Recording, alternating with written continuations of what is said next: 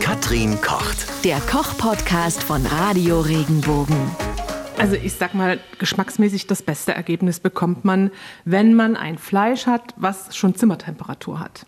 Wo der Unterschied zwischen der Wunschtemperatur im Inneren und der Ursprungstemperatur nicht so groß ist. Da habe ich das beste Ergebnis. Deswegen nimmt man ja auch ein Steak immer eine bis anderthalb Stunden vor dem Braten aus dem Kühlschrank, damit es schon mal sich akklimatisieren kann. Es gibt auch Hinweise, dass man bestimmte Fleischsorten bei, auch im gefrorenen Zustand bei drei Viertel der Hitze in die Pfanne legen kann. Aber das muss ich äh, genau beherrschen. Mhm. Also ich finde das Risiko, dass da was schief geht, dass es außen schon braun ist und innen noch gefroren ist, relativ hoch.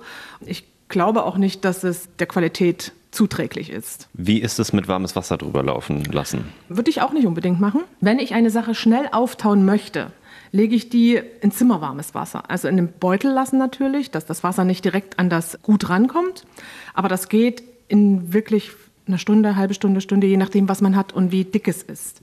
Also ich habe zum Beispiel auch manchmal so Patties für, für Burger, wenn man jetzt so Büffelpatty, Büffelburger-Patties bekommt oder sowas. Das kann ich mir auch nicht selbst machen. Die kaufe ich dann im tiefgefrorenen Zustand.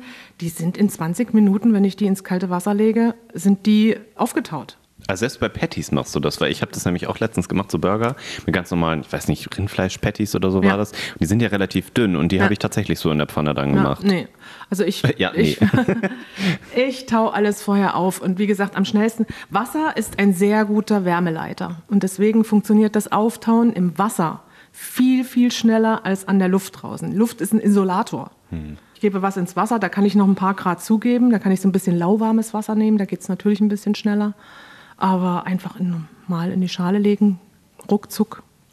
Gehen wir mal vom Gefrorenen weg. Warum sollte man Hühnchenfleisch, ist ja immer wieder so ein Thema, warum sollte man das vorher nicht waschen? Weil manche ekeln sich ja, glaube ich, so ein bisschen davor, weil das noch so ein bisschen schmierig ist, sage ich mal jedes Fleisch kann schmierig sein, je nachdem, wo es gelegen hat und wenn es ein bisschen äh, eingeschweißt war oder so, sowieso.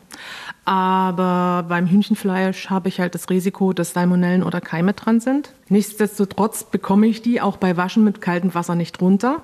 Im Gegenteil, ich, ich verspritze diese Keime eigentlich noch in der Küche. Insofern würde ich Hühnchenfleisch eher nicht waschen. Wenn das jemand partout nicht übers Herz bringt, dann muss er aber hinterher ganz gründlich die Umgebung putzen. Also richtig mit heißem Wasser, dass das Spülbecken oder wo immer man das abgespült hat, auch die Unterlage, wo es gelegen hat, gründlich säubern. Mhm. Ich lege bei dem Hühnchen zum Beispiel immer Backpapier drunter. Wenn dir der Podcast gefallen hat, bewerte ihn bitte auf iTunes und schreib vielleicht einen Kommentar. Das hilft uns sichtbarer zu sein und den Podcast bekannter zu machen. Dankeschön.